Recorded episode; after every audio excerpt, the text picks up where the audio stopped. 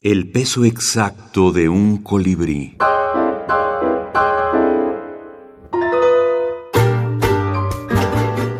La minificción en cuentos, poemas y leyendas.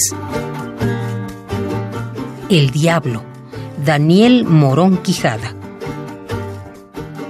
Había una vez un señor que siempre iba por su leña a las cinco de la mañana Decían que llevaba un caballo cargado de leña y el señor en realidad era el diablo.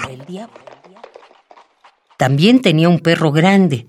Se le oía arrastrar unas cadenas. Un día, un niño fue a cuidar a sus borregas y como veía que iba a llover, se metió en una cueva para no mojarse. Sus tíos llegaron a la casa y le preguntaron a la mamá dónde estaba su hijo. El niño estaba en la cueva, se había levantado a las cinco de la madrugada porque había escuchado el ruido de unos hachazos. Primero se quedó asustado donde estaba. Después corrió a su casa y al llegar les dijo a sus tíos que escuchaba ruidos en el cerro a las cinco de la mañana. Los tíos del muchacho decidieron ir a la cueva en la madrugada. Entonces vieron a alguien tumbando un árbol, se acercaron ahí y encontraron a un caballo negro.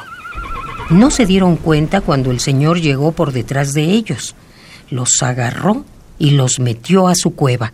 Vieron que era el diablo y no se iban a salvar. Como no regresaron, el niño, de nombre Casimiro, abandonó el pueblo de San Miguel Cañadas.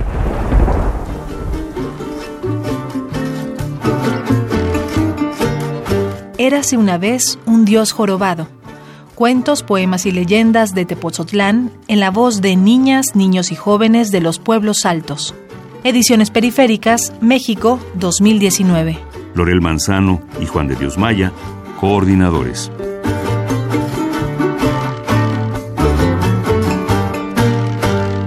Los temas del libro podemos eh, francamente decir que son los que constantemente nutren la cosmogonía eh, mexicana, eh, hablando desde nahuales, brujas, gigantes, chaneques, duendes, pero también este, sobre historias de bandidos locales, unas suertes de, Robin Hood, como el tigre de Titiní, que, que vivió en Tepoztlán por ahí de la década de los 50 del siglo pasado.